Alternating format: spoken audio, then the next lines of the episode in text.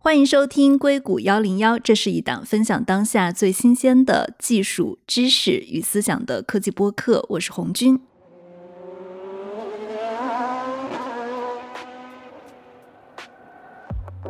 F 一全称是一级方程式赛车，也被称作是全球最昂贵的体育运动。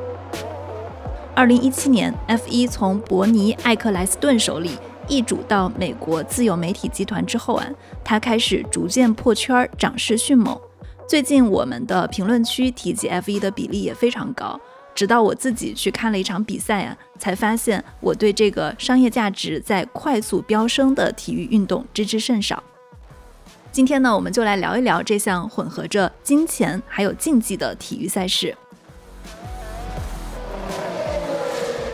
由于我们对 F 一感兴趣的问题实在是太多了，所以这期播客录了非常久。我们会分成两期来呈现。那这一集呢，我们还是会围绕 F 一的商业模式来聊。下一集的内容呢，我们会聊聊 F 一圈内最具争议性的话题，以及它是如何去推动汽车工业的进步的。今天跟我们一起主持的是军武。Hello，大家好。军武其实是一个 F 一的赛车迷，所以我想军武来问问题的话，可能会比我专业很多。另外，今天跟我们一起聊的是方程式漫谈的两位主播，一位是村长托马斯，还有一位是幺幺七，跟大家打个招呼吧。Hello，非常开心来到硅谷一零一。我一直觉得硅谷作为科技和商业的结合，跟 F 一确实有很强的类似性。我们今天看看能不能迸发什么新的创业小火花。Hello，大家好，很高兴能够来串台啊，感觉有非常多可以聊的点。我们不然先在节目刚刚开始的时候，我想可能有一部分听众对 F 一已经非常非常的熟悉了，还有一部分人可能不知道 F 一是什么。大家要不要给 F 一稍微做一个科普，给不了解 F 一的听众们简单的介绍一下这是一个什么样的比赛？我觉得这个就是我们在做视频内容的时候经常会想或者考虑到啊，村长每年也都会有这个入坑的视频，但就是假如要简单来讲的话，就 F 一赛车是世界上最先进。最高阶、最负盛名的汽车赛事，一共是十支车队、二十位车手参加全年的竞争。那赛季的话，也是按照年来划分的。每年的话是遍布世界各地的，一共二十多个分站大奖赛组成。那所有的大奖赛会安排在周末，每一个基础的周末啊，我们这儿强调一下，包含了周五的练习赛、周六的排位赛以及周日的正赛。排位的话是车手们来去跑单圈成绩，根据单圈成绩来决定正赛的发车顺序。正赛的话，就是根据发车顺序去完成既定里程的圈数，最终的成绩就是按照冲过终点线的顺序来排序。第一个完成圈数冲线的就是第一名冠军啊，之后的话就是第二名往后类推，前十名的话会从高到低拿到相对应的积分。赛季结束之后，积分最多的车手和车队，他们就会分别获得世界车手冠军和世界车队冠军。差不多就是这样，就是一个非常快速的总览啊，就是有很多的小细节没有触及到，但总体来讲就是这么回事。对比谁跑得快的比赛，谁先冲线谁是冠军，很简单，跟跑步一样。这个比喻很形象。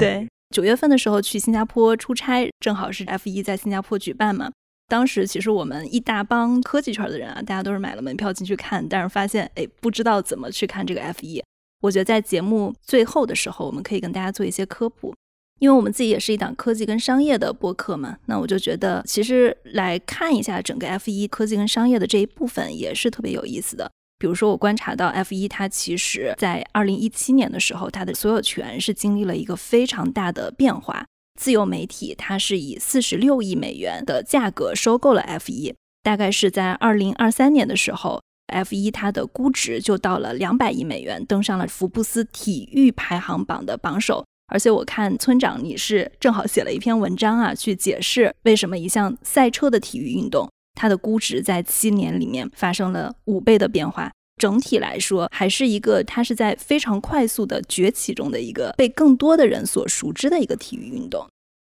对，确实它是一个底子挺好的，但是由于在一段程度内没有赶得上这个世界娱乐行业的大变化而被落伍。但是呢，被美国人重新捡起来，焕发了他的第二春。嗯，确实是很有意思。其实我们讲 F 一这个运动啊，我们说 F 一它作为一个商业帝国，它在赚钱。到底意味着什么？就 F 一它是一个公司吗？还是一个非营利组织？比如说，我们有一些看其他赛车运动的小伙伴会知道，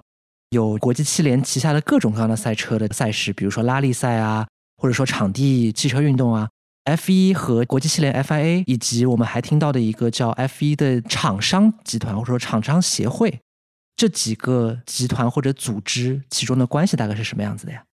对，这其实是一个非常有趣的问题，很多的 F 一的观众可能都不甚了解，甚至没有考虑过这个问题为什么会是这样的。但其实这个是 F 一最大的独特性之一。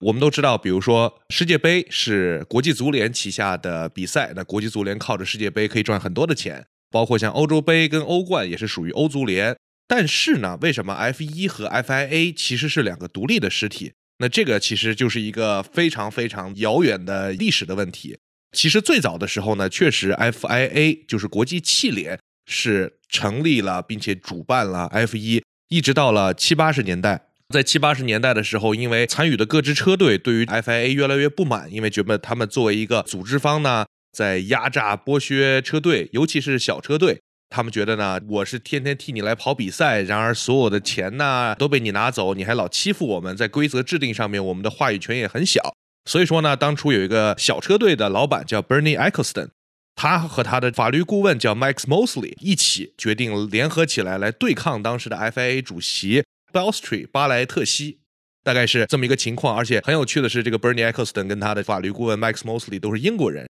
，FIA 主席是法国人，所以有一种英法大战的感觉。那当年呢，Bernie 是一支小车队叫布拉汉姆的老板，但是呢，他呢是一个个子特别小的人，他大概只有一米六。刚刚成为车队老板的时候呢，他其实自己也出身比较贫寒。也只是一个小老板儿，他就非常的谦逊的去跟各种各样的车队的大佬结交，包括像当年还在世的恩佐法拉利。他呢，在当时发现了普遍的对于 FIA 不满的情况下，哎，他联合了各个私人车队一起成立了这个叫 Formula One Constructor Association 车队联合体吧，算是。他们通过一些比如说罢赛这样的情况，在八十年代初的时候，甚至成立了新的比赛，自己跑而不跑 F1 的比赛来对抗这个 FIA。当时呢，他找到了很多的盟友，比如说当年的迈凯伦车队啊、雷诺车队啊。那最重要的就是他找到了法拉利这个最重要的盟友。那很多人都说呢，F 一就是法拉利，法拉利就是 F 一。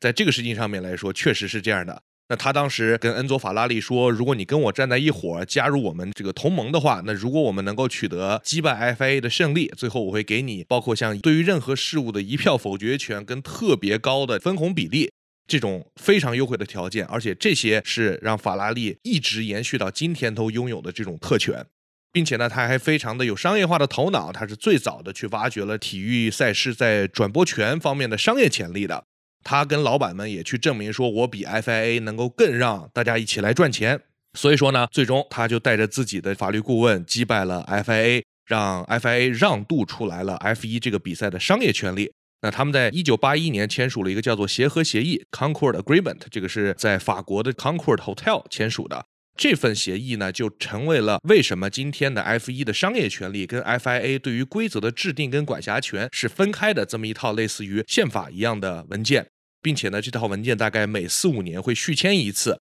来重新讨论里面的条款。如今呢，已经签到了是第八份，在二零二一年刚签的。比如说，里面规定的是所有车队的分红的比例。F 一集团呢，去年的收入大概是二十五亿美元，那么发给所有的车队的奖金呢，就高达十一点五亿美元。这些都是协和协议所签订的内容。那最终呢，FIA 就成为了一个只对 F 一的规则有一些话语权的这么一个机构，但是他们还是处于一种合作的关系。那那位在权力斗争当中失败的 FIA 主席呢？后来选举的时候被 Bernie 的法律顾问 Max Mosley 这个人给代替。后来莫斯利呢就成为了 FIA 的主席，一直当了十几年。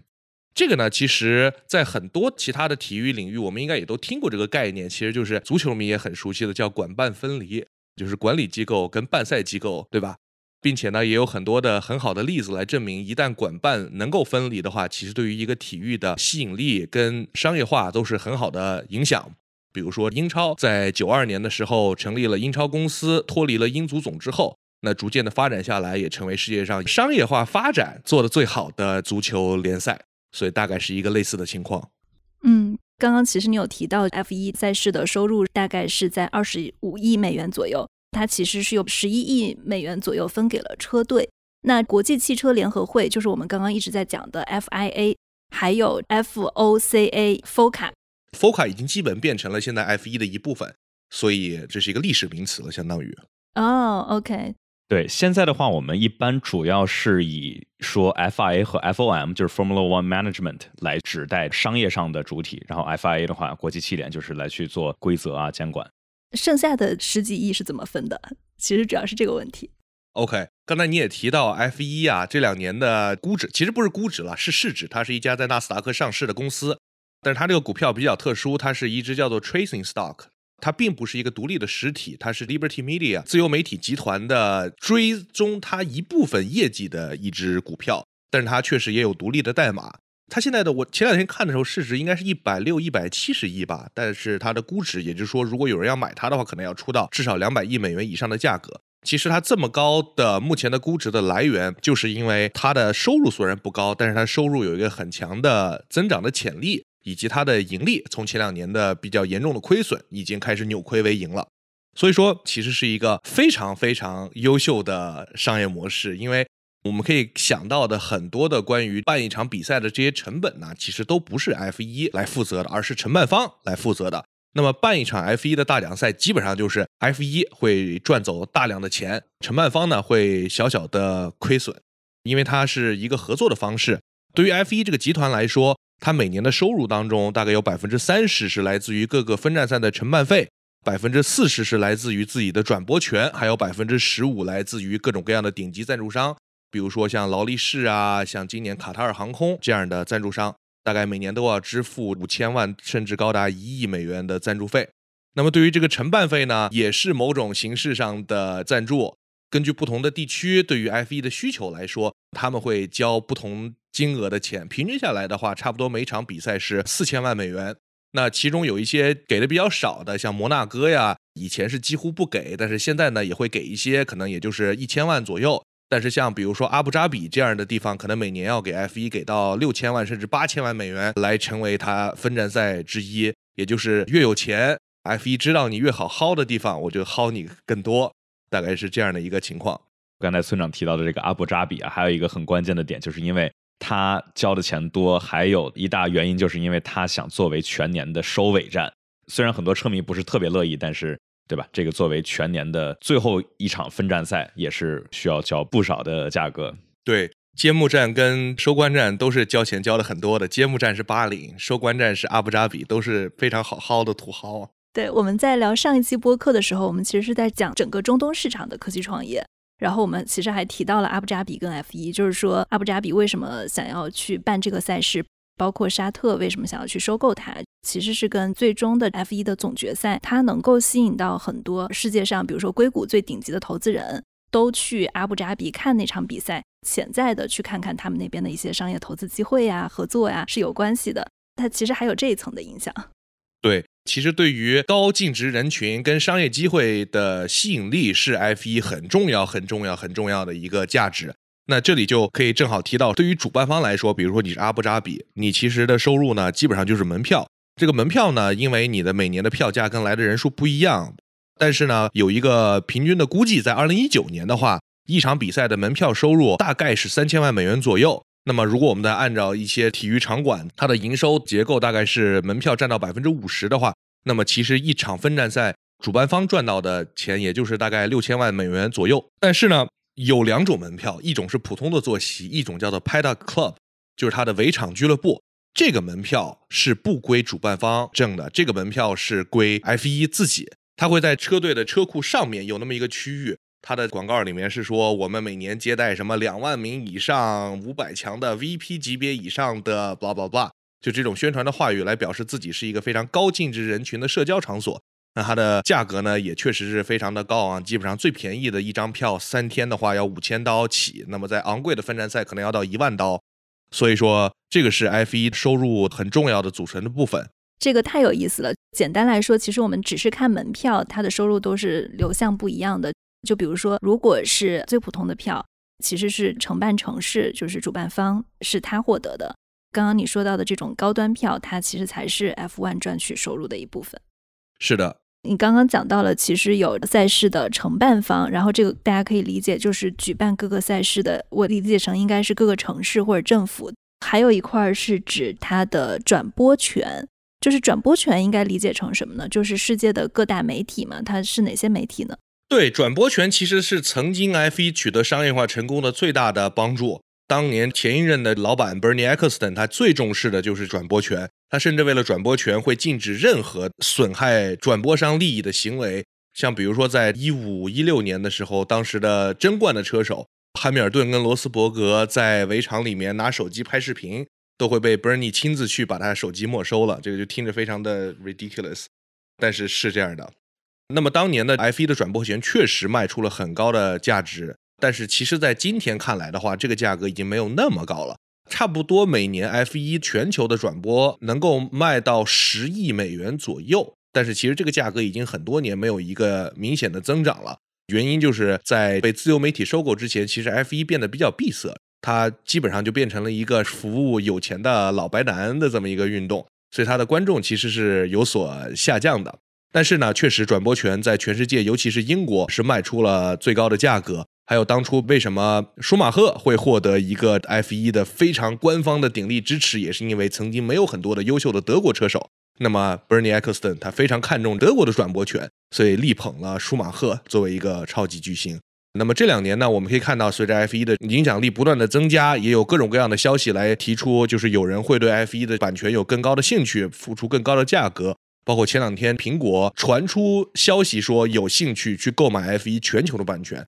那他们给出的价格可能会到二十亿美元，也就是在现在的这个全球版权价值上面会翻倍。为什么我会对转播权这一点非常感兴趣？其实，在美国媒体崛起的过程中，很多媒体的收入的很大一部分也是靠这种体育赛事的转播权或者是独家版权。体育也是他们可以说是就是美国媒体的一个大头。但是现在，因为我觉得整个时代都变了嘛，就是现在大家可能也都是在互联网上看，或者在社交媒体上来看这种体育赛事。所以我其实不太知道这种独家的转播权，但是我理解就是现场的直播，你还是很多人愿意去看直播的。但是如果说会对他做一个非常严苛的限制的话，会不会反而影响了他在社交媒体上的传播？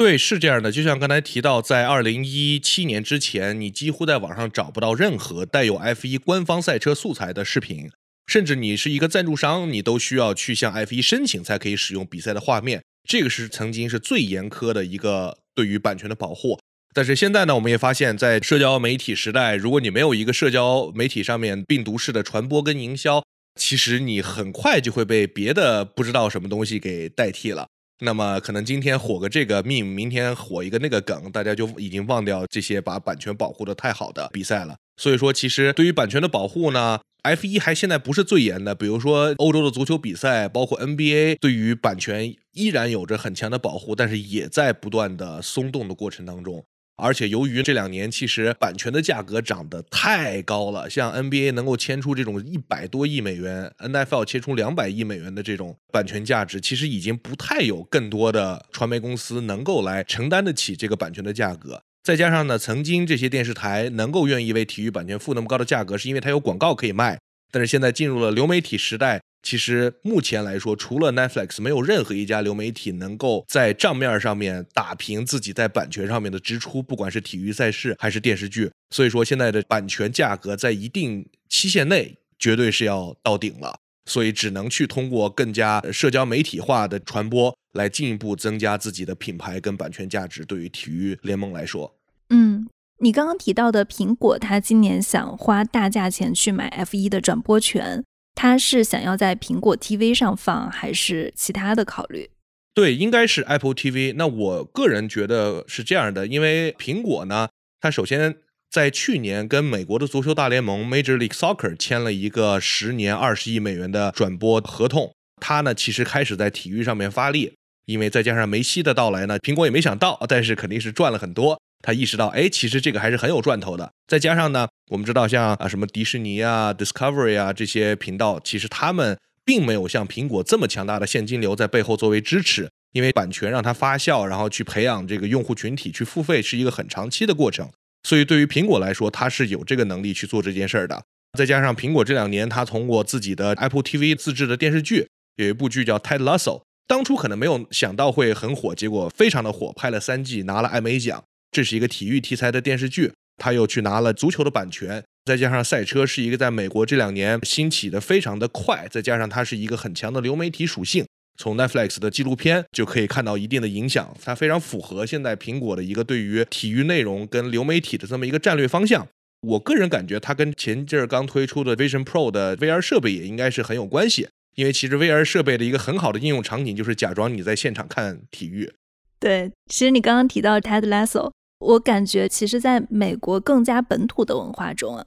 这部剧在整个美国市场的反响还蛮好的，就是感觉确实这是一个非常热爱体育的国家。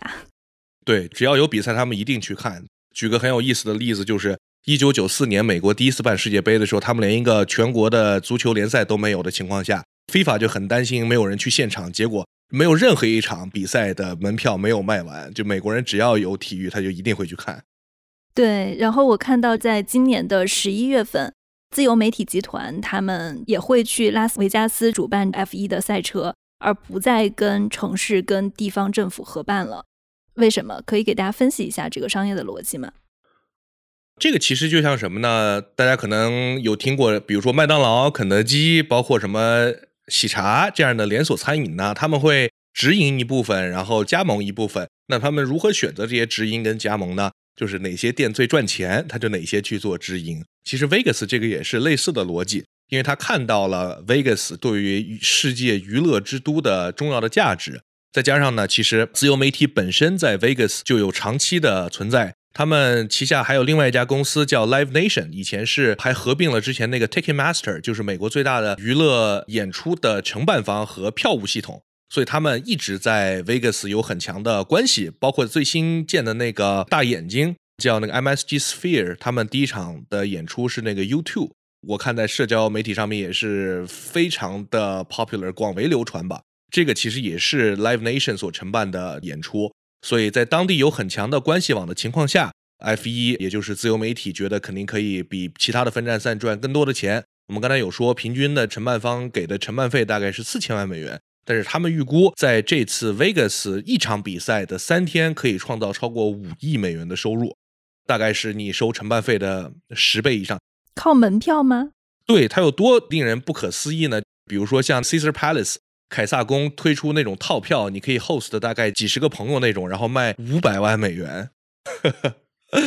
Yeah，所以就是很扯。但是这个事情如果放到美国的这么一个拉斯维加斯，对吧？好像就还挺正常的。这是一个非常大胆的想法。再加上呢，其实 Liberty Media 自己也在那里进行了一些投资，因为赛车比赛都需要一个车库嘛。那个车库他们是自己买的地，自己修的。光那个车库他们已经花了二点四亿美元进去了。所以这是一个非常重投资，但是非常大回报的一个案例。呃，然后它已经有一些收入的可预期了。对，蛮好算嘛。嗯，你想，它平均票价可能是四五百刀，他大概能卖掉十万张票。然后你其实这么一算的话，这是多少？十万张票，这是五千万美元的光是门票收入。然后你还要加上当时你在当地创造的整个经济的价值，餐饮啊、住宿啊这些。反正他能够算出来五个亿，我觉得是有点虚，但是差应该也差不了多少。对这种当地来去举办比赛，其实很多是交完了承办费之后是有点亏的。但是当地的一般政府都会考虑到这一场 F 一的比赛会很大程度带动起来当地的这些消费啊和当地的一些经济，所以这也是为什么当时疫情的时候很多比赛是限制观众进来，然后导致很多的承办方不是特别的乐意。因为本来就是稍微有点亏钱，但是没有门票，没有带动起来当地的经济，就会进一步的亏损。所以他们其实，如果他要在拉斯维加斯独立去主办这种赛车运动，他其实还是要说服政府来跟他合作的。即使 收入端不在政府那边，政府的考虑角度可能就是基于 F1 赛车，他们能在周边设施上赚到多少钱。对，但这个好处可能是在美国更容易以这种方式进行，因为在美国，你任何的比赛的举办，可能政府、主办方跟参与方是三方。那在 F 一很多的其他的举办地，阿布扎比啊、阿塞拜疆啊，可能政府就是主办方，但是在美国，它可能会分得更开一点，政府也会把自己的业务范围只局限到我来选择同意或者不同意，而不是说深度的参与。所以这个情况在美国可能也更好的实现。对，我们现在因为在聊的是 F 一作为一个集团的收入嘛，我们一开始前面也聊了，最近几年啊，自由媒体收购 F 一之后，它的市值飙得很快。本来不看 F 一的很多人也了解的越来越多了。那我好奇的是，自由媒体是怎么做到这一点的？他们在收购了 F 一之后，跟在收购之前 Bernie Ecclestone 那个时代有哪些不一样的经营和商业模式上的一些变化呢？我觉得这个就是一个非常有意思的点，因为我们就算是从观众的视角来去看的话，也会能够看到，从二零一七年是自由媒体收购了 F 一，然后从二零一八年往后，就是你能够看到的东西基本上全都变了。我们是看到了 F 一换了一个新的 logo，换了新的转播贴图，换了新的 UI，换了全新的设计语言，主题曲，主题曲，对，然后他们还 创作了一个主题曲。以至于 MotoGP 是在今年啊，也是来去尝试学习了一下，当然就没有 F1 有这样的效果，所以就是它是一个全方面的，从之前伯尼所领导的更多的是腐朽的、刻板的，对，来去赚老白男的钱，对吧？伯尼很经典的一句话就是说啊，我对什么 Facebook 啊、Twitter 这种社交媒体，我对他们不感兴趣，我就想去接触那些，去赚那些呃。六七十岁有钱老哥们的钱，而不会去在意这些年轻的。但是很明显，在二十一世纪，在社交媒体如此发达和重要的一个市场下，伯尼所带有的这些理念就并不跟得上。就是在自由媒体收购之前，其实 F E F O M 其实都没有一个专门的独立的营销部门，这其实都很难去想象。Liberty Media 自由媒体收购了之后，我们也是看到了，特别是在社交媒体上面是非常大幅度的发力。就拿 YouTube 来举例吧，他们的 YouTube 的频道之前只是会偶尔放一些单站赛事啊，有一些高光的集锦，但剪的也都是非常零零碎碎，很明显是想说我们不想让大家在社交平台上面看完了比赛的所有的亮点，对吧？我们要让他们买票去现场和看转播。但是现在的话，自由媒体很明显是。注意到了和意识到了这种在社交平台上面的这种病毒式的传播，对于整项体育的推广和影响力是非常巨大的。所以我们看到了他们在 YouTube 上面做了一个非常全面的内容矩阵，他们是把每场比赛的高光集锦、超车集锦、呃车队语音、深度一点的技术解析，然后加上比如每一条赛道历史上发生过什么这样历史的科普，然后把大量的这种赛道内的就之前都是完全大家看不到的这种围场素材。去转化成了非常适合现代社交媒体传播的内容，而且还有一个有意思的点就是，他们社交媒体平台上面啊，不那么捧着，不那么端着，就是会用一些流行的梗啊，用一些流行的 meme 来去，就是这种 self reference 和打破第四面墙。他们在一八年的时候，甚至做了一个 F 一全年的梗的合集的动画，就是让很多年轻的观众有能产生更好的共鸣。太懂传播了。对我们说为什么呢？就是因为。二零一七年，自由媒体接手了，然后到两年前，中间的 FOM 的 CEO 是 Chase Carey，这个老哥呢，曾经是福克斯的 CEO，而且干了很多年，在 DirecTV 也是干了六年，就是有非常非常成功的在媒体呀这方面的经验，也是在他的带领之下，这边 FE 是从之前的这种伯尼跟着感觉走的方向，到了一个很现代的以数据为核心。所有的操作，所有的内容都是根据调研、根据数据来制定战略和策略，这确实挺有意思的。然后你因为之前讲到，比如说有一些新的像 Netflix 啊，一些流媒体这些，我听说最近好像也有在拍一部电影，我记得是汤姆克鲁斯还是布拉德皮特，好像是美国哪个影星去了，对，皮特去了赛道拍这个电影，他这个是个什么样子的一个电影啊？这是幺幺七最喜欢的导演哦，是吗？哦啊。没有，导演是 Joseph Kosinski，但是这一部电影能成，也是让硬核的车迷能比较期待。很大一个点是因为路易斯汉密尔顿，也就是现代 F1 最著名的车手巨星，对吧？他是七次世界冠军，他对电影方面和对这个项目是非常感兴趣的。所以说，围场内有汉密尔顿和梅赛德斯这边来去做牵头和技术支持。演员的话有布拉德皮特的影响力，而且 Joseph Kosinski 的导演。再加上这是苹果来做制片和制作，所以整个下来大家都觉得哇，感觉非常的像模像样。他们有多夸张？他们是把一辆 F 二的赛车就是梅赛德斯来去提供了一些支持，把它改装成了一个像模像样的、真的能在赛道上跑的赛车。而且他们是在英国大奖赛开始，在真的比赛周末环境下来去搭建起来了一个车库，像模像样的贴了技师的图啊，然后这些人员，然后所有的赛服，在整个周末的环境下来去进行拍摄，甚至在比赛开始的那一个出场圈，他们的两辆赛车是跟在全场的最后来去进行了一个实拍。所以说，大家为什么对这个非常期待？因为用了大量的这种实拍的画面和先进的技术。有预期什么时候上线吗？这部电影？考虑到他们前段时间的罢工，这个时间可能之前说是 二四年，但是确实可能要推一下。到现在演员罢工还没结束呢嘛？对，嗯，对，听下来可以期待一下。布拉德皮特应该是在演员罢工之前把他的戏份拍完了，但是后面的制作肯定会 有一点影响。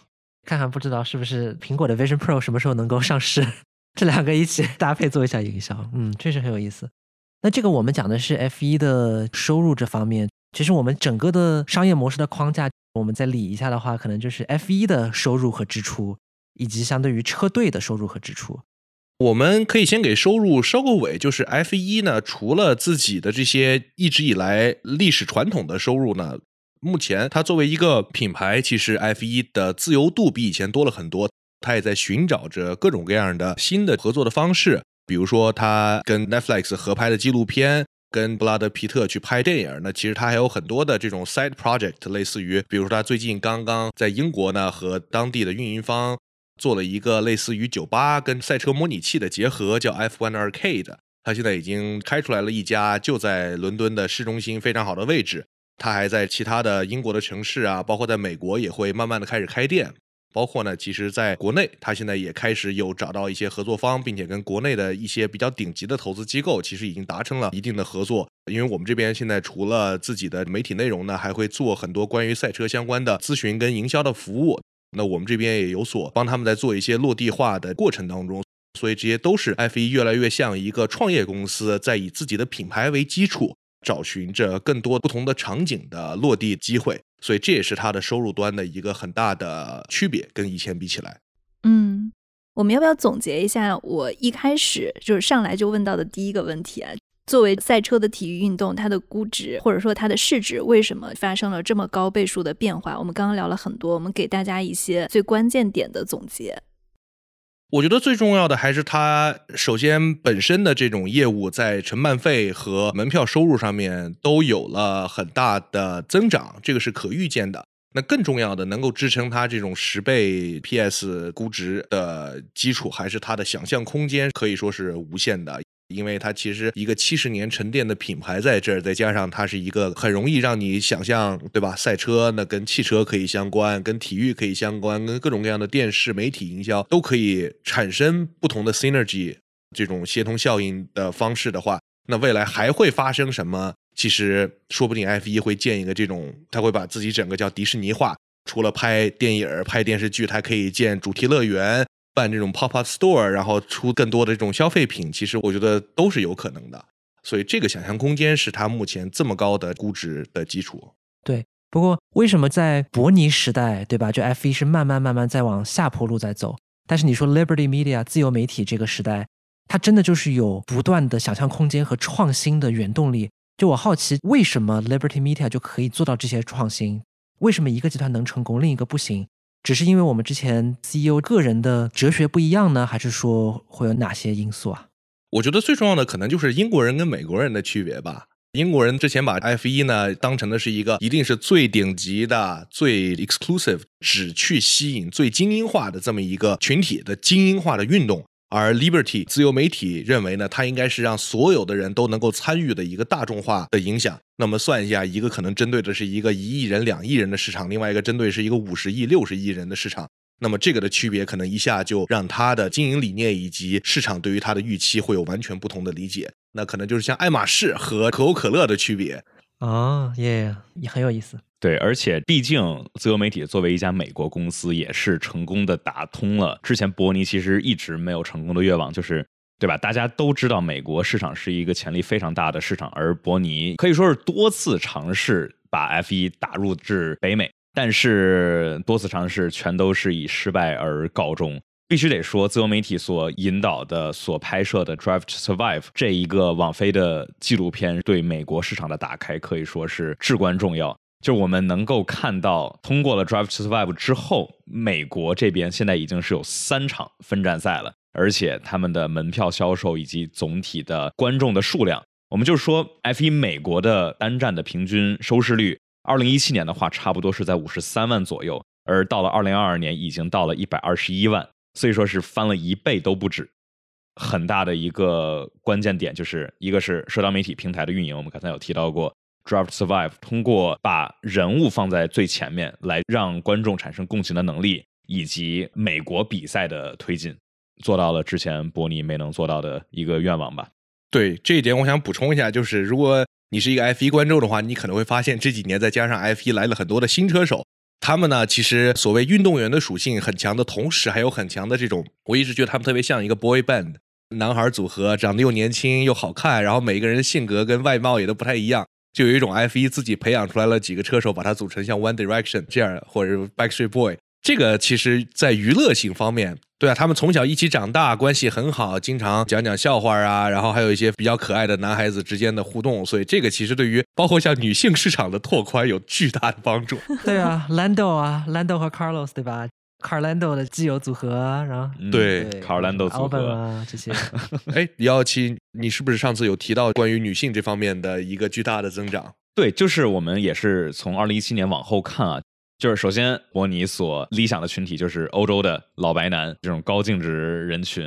他们是目标群体。但是自由媒体接手之后的话，一是拓宽女性的观众。我们在 YouGov 的关于体育媒体的一个调研的报告上面也是有看到啊，在这些年来，特别是网飞的纪录片里，女性的观众是占到百分之四十五以上，而且总体 F 一的观众里头。二零一七年以来，女性的观众数量也是增加了一倍，平均的车迷的年龄从三十七岁降到了三十二岁，所以说是很明显的一个年轻化的趋势。这样的话，更年轻的观众能够在未来有更长远的支持这一项体育赛事的空间。那这边的话，也是有更多的，不管是 W Series 还是最近，我们其实这个周末就能够看到首场转播的 F1 Academy。都是专门针对女性车手来给他们创造更多的机会、更多的曝光的赛事，尽可能的多元化，打开市场和增加 inclusivity 包容性吧。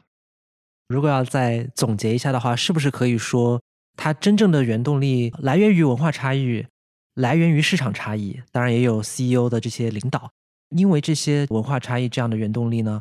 就让 Liberty Media 不断的会有创新的想法出来。因为这些创新的想法，才改变了一些商业模式，改变了主办方啊、承办啊，包括像赛事转播这样的各种模式，然后让它潜力无穷，市值变得很高，收入端也有很大的增长，差不多是这样的一个总结，是吗？对，但其实 Liberty 做的很多的事情呢，都是在美国这个最大的娱乐市场，不管是体育还是其他的娱乐，都已经做过的事情，只不过 F 一还没有做，所以他把这成功的模式套用在了 F 一的身上，把它一下就给盘活了。嗯，很自然而然的就成功了。其实还有一个点，就是自由媒体接手之后加进来的。我们要说车队的为什么估值现在这么高，还有一个很大的原因，就是因为预算帽的加入，来限制车队不会需要去无限制的烧钱来去尝试获得更好的竞争力。而现在的话，有一个预算帽，让车队说，哎，我们一年就花一点四五亿美元。那你多来的钱，不管是赞助商还是各种各样的曝光，在自己手里，对吧？而不像之前我们说一八年的时候，梅赛德斯跟法拉利竞争的时候，他们一支车队一年能够烧钱烧到四点五个亿美元以上，这是非常非常夸张的。大车队其实都有点支撑不起，对，支出一下少了百分之七十，就是因为自由媒体也很明显的能够看到，有竞争才能有好看的比赛，有好看的比赛才能有更多的观众，才能有更多的增长。所以说，这是很关键的一个点，就是他们一个是靠着财务规则，就是预算帽；另外一方面是靠着技术规则，让车辆和车队之间能够更接近，能够有更多的缠斗，有更多的竞争，才能有更好看的比赛。哎，我觉得这是一个很好的衔接的一个点，因为你讲到车队的一些收入啊，这些，那我们前面聊了 F 一的集团，它作为集团的收入，我们聊了很多；作为集团的支出，可能是给车队的这些奖金。那么对于一个车队来讲，它的收入和支出大概又是什么样子呢？我们再来聊车队跟车手之间的收入哈，其实 F 一是能够赚蛮多钱的。主办方呢基本上是亏一点，但是他赚了名头。但是对于车队来说呢，其实车队跟 F 一之间呢，更多的是一种合作的关系。那我们知道，比如说在美国的很多的体育联盟，他们的球队其实不叫球队，他们叫 franchise，叫特许经营权。但是在 F 一呢是不一样的，因为历史的原因，这些车队跟 F 一是属于一种合作的关系。每年呢，F 一会根据他们的积分和最后中排名来给他们发奖金。所以说呢，一个排名的上下可能会值上千万美元的区别。比如说，我要是今年的总冠军，我和第二名在奖金上面的差距可能就是一个亿跟八千万。所以说呢，每一个积分都是价值是真金白银。对于大车队来说呢，你每获得的一个积分，那么可能会值个几万到十几万美元；而对于小车队来说，你的积分越少的话，你的积分其实是更值钱的。所以一个积分对于小车队来说，可能要值几十万美元。所以每次我们说周冠宇，咱们的中国车手被车队拿到了积分，他真的很重要，因为他值好几十万美元。就那一个分儿，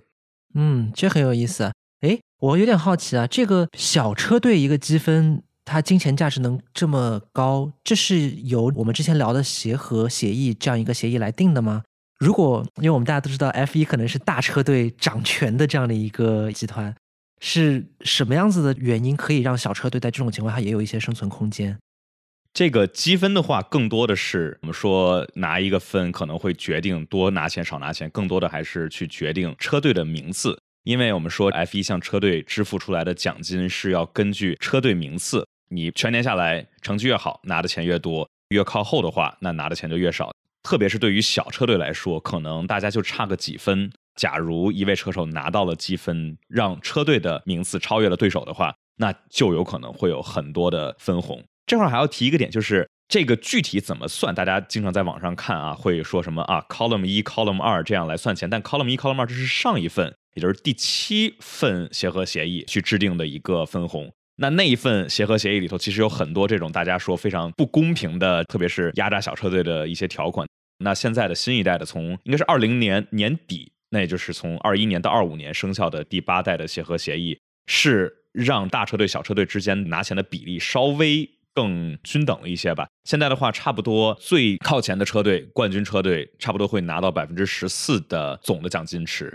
而现在的话，这一代协和协议里头最垫底的车队会拿到百分之六左右。所以说能看到有接近两倍多的差距。那其他的名次就是在中间依次递增。那在之前上一代的话，前面冠军车队能拿到百分之二十以上的奖金，然后最垫底的车队是只有百分之四不到。哦，这个协和协定里面。哪些车队拿多少百分比？这个是由我们前面讲的 FOM 主要去引导，还是说由各个大小车队互相去谈判的？是不是因为 F1 觉得之前大车队和小车队的差距太大，让这个赛事会比较乏味，然后才做出这样的举动呢？还是说他们有机的车队之间本身就会这样的进行一些调整？那我觉得这个事儿就不得不提到，真的是要感谢法拉利的大局观。因为其实之前分钱分的最多的永远是法拉利，不管成绩好坏，他永远收的钱比别人要多好多。但是呢，法拉利自己也意识到了，那这么跑下去的话，很多的小车队会由于收入太少，那经常会出现破产。比如说在二零一零年参加了 F 一的三支新车队，到二零一六年就全都破产了，因为他们其实没有什么收入。那这个对于整个比赛来说呢，不算是一个健康的情况。所以啊，这个法拉利在看到了未来的远景的情况下呢，决定不用自己的一票否决权，同意把自己的奖金收入降低一些。因为其实对于法拉利来说，这点钱它确实也不太算钱，它主要是靠 F 一来卖自己的跑车嘛。那么，所以在这个基础之上呢，首先是 FIA 跟各支小车队肯定是希望去把大家的奖金能够拉近一点，再加上拥有一票否决权的法拉利跟其他的大车队，比如红牛跟奔驰，也都支持了这项决定。因为一个比赛更加健康的发展是比一支车队能不能每年多拿个一两千万更重要的事情。那事实也证明了，随着所有的车队的财务状况变得更健康，整个 F1 的市场，不管是车队的市场还是比赛，在这个市场上面的估值跟市值，其实都有了一个很大的提升。通过增加了这种车队与车队之间的竞争性，让比赛变得更精彩，让更多人看到，然后也会让他们的商业价值更加的提高。所以大概是这么一个逻辑。嗯，这还挺有意思的，没想到法拉利还如此的慷慨吧？对，非常有大局观，在策略上面取得了完胜。当然这也是个梗了，因为我们知道这两年的法拉利的赛道上的策略比较一般，对吧？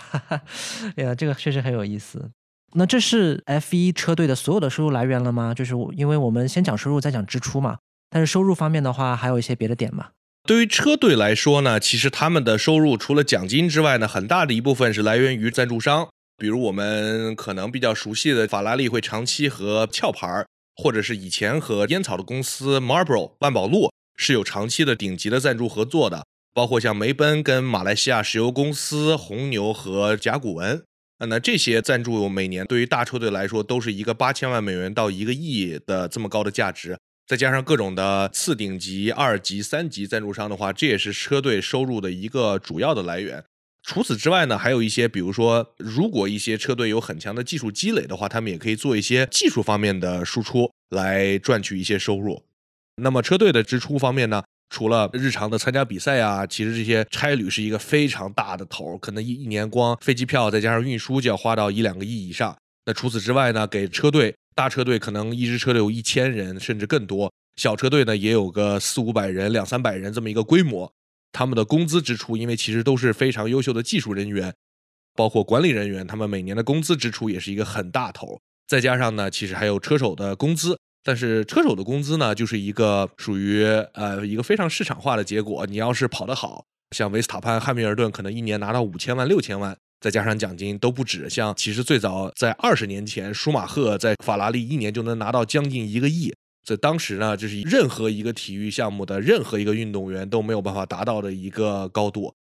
但是呢，反观其他的车手，如果你是个新车手，因为你对于车手席位是一个供大于求的情况，所以其实有大量的车手每年只拿一百万、两百万，可能三五百万这样的价格，大概这个就是组成了车队主要的一个支出的部分。假设奔驰要给汉密尔顿发五千万的工资，那他的研发如果都算在预算帽里面的话，他用于研发的钱是不是也少了五千万美金呢？在预算帽里头包含了所有的研发的成本，所有的车队的运营的成本，但是核心的点是有哪些东西不包含在里头？车手的工资很重要的是不包含在预算帽里头的，所以说梅奔和红牛给维斯塔潘、汉密尔顿付的这五千万、六千万是不算在预算帽里头的。而且车队里头三位薪资最高的高管，他们的薪资是不算在预算帽里头的。车队的差旅、宣发和营销，以及法律啊，包括病假啊，这个是去年很关键的一个点。病假是不算在预算帽里头的，就是员工啊，假如要请病假这方面的一些成本。这个因为去年的话，红牛对引擎的一些研发啊是没有放在这里头的，就是单年里头抛开动力方面。因为动力在 F 一都算是很大头的一个核心的点，抛开这些，其他的所有关于车辆的性能，你所有的车辆的生产，你从前翼，你到方向盘，到悬挂，到轮毂，对吧？包括你设计仿真这些需要雇的人花的工资，你的连整个楼运营、清洁工这些东西全都是包含在预算帽内的。理论上，嗯，还有吃饭，对，对。顺着这个研发预算帽，我其实有一个想要补充的问题。其实你们刚刚也提到了，在 F 一它不去限制这个研发预算帽的时候，很多车队它是可以一年的研发投入就四亿到五亿美元。那大家是不是可以通过对技术的投入，让车变得更好，从而让这个车队的赛车手非常轻易的去赢得比赛？这个是有可能的。比如说车跟车之间如果差异巨大，然后他把这个所有的投入都放到让车变得更好上，然后这个车手可能就可以比较轻易的去赢得这个比赛了。那我们要不要就说一下关于车辆对于表现车好的这个问题？车好就是我们从赛车运动的起始就肯定一直能听到啊，你赢你不过就是因为车好而已。但确实没有办法，因为这也是赛车运动总体来讲啊，就不只说 F 一，整体的赛车运动跟传统体育区别非常大的一个点就是。它器材或者设备的性能对于最终运动员所拿出来的成绩是息息相关的，特别是 F 一，因为 F 一的话，它本质上是一项工程类的体育。我们说赛车运动的话，它分为叫 Spec Series，Spec Series 就是指所有的车辆理论上都是一样的，像我们说 Formula E 呀，Formula E 还有一点小的研发啊，但是比如说 F 二、F 三，理论上来讲，包括 IndyCar，所有的赛车它的硬件理论上是一样的。但是 F 一的话不是，因为 F 一它的 DNA，它这个世界一级方程式锦标赛这个方程式，其实就是在说我们要定下来一个规则，那个规则限制，比如说不管引擎排量啊，还是气动方面的一些限制，一些技术的规则，这些限制下，让车队们尝试去研发出来最先进、最快的赛车来比拼，那配上你的好的车手，拿到好的成绩。那这一套规则，那就是名字里头方程式的来源，把它给你限制出来一堆条款，这儿不能干这个，那儿不能干那个。但是对于最终的性能，就这么说吧。当时二零一五年的时候，著名的迈凯伦车队，他们的车手是简森巴顿和费尔南多阿隆索两位世界上可以说 F 一里头最顶尖的车手之二了吧，对吧？当时的话，两位都是世界冠军。那整个赛季下来，最好的成绩是拿到一个第五，但全年只拿到了二十七分，十支车队里头排名第九。所以说，就是我们能够看到有如此优秀的两位车手。到最后，假如车辆性能不行的话，是没有任何的办法能够拿出来好的发挥。确实，那当我们现在有了预算帽之后，那按理说是不是应该车队和车队之间的差距会减小？但是为什么像我们说过去的三年，红牛为什么还是如此的统治？作为一个法拉利车迷，我是非常的不服，也不是不服吧，就是很好奇这个问题。对，嗯，这个有两方面的因素吧。第一个是红牛，包括奔驰、法拉利。在预算帽之前，其实有大量的技术储备，是需要更多的时间才能消化掉，然后才能进入一个更公平的竞争的。第二个情况呢，是因为在预算帽之下，它其实更考验你在同样的车队规模跟开销的情况下，谁能够想出更好的设计理念，谁就可以比别的车队快那么一点点。其实比的也是一个技术性的竞争。那在这个之上呢，很可惜的是，F1 的赛车啊，只要实力单圈超过可能零点三秒。那么就会导致一个六十圈之后就是有一个二十秒的差距，就是怎么着都追不上的。所以这个问题呢，也是在预算帽之后，F 一以为自己能够解决竞争性的问题，但是实际上依然有像红牛的设计师纽维，因为他太聪明了，他设计出来的车太棒了。因为一个人或者一个设计团队的区别，依然导致了这种很大的差距的存在。所以这个也是 F 一目前面临的一个需要解决跟思考的挑战。这个还没有一个很好的方法能够解决它。对，这都是他们在尝试进行解决的。就是为什么这三年或者说这两年吧，红牛有这么强的统治力，还是很大一个原因。一方面是预算帽的加入，预算帽是正式在二一年生效。那另外一方面是在二零二二年是有一个全新的技术规则，F 一重返了地效的时代。那全新的一套技术规则下面的话，那车队从二零一七年到二一年之间的，不管是底板啊、扩散器啊，然后包括表面的一些气动的套件。都是要完全重新设计，从零开始。这样造成的一个点就是，你在二零二二年新规上线的第一年，假如你的总体方向走对了的话，你之后会全都顺风顺水，就非常的简单。就是红牛他们在二二年一开始就选择了一个非常正确和非常有潜力的设计理念。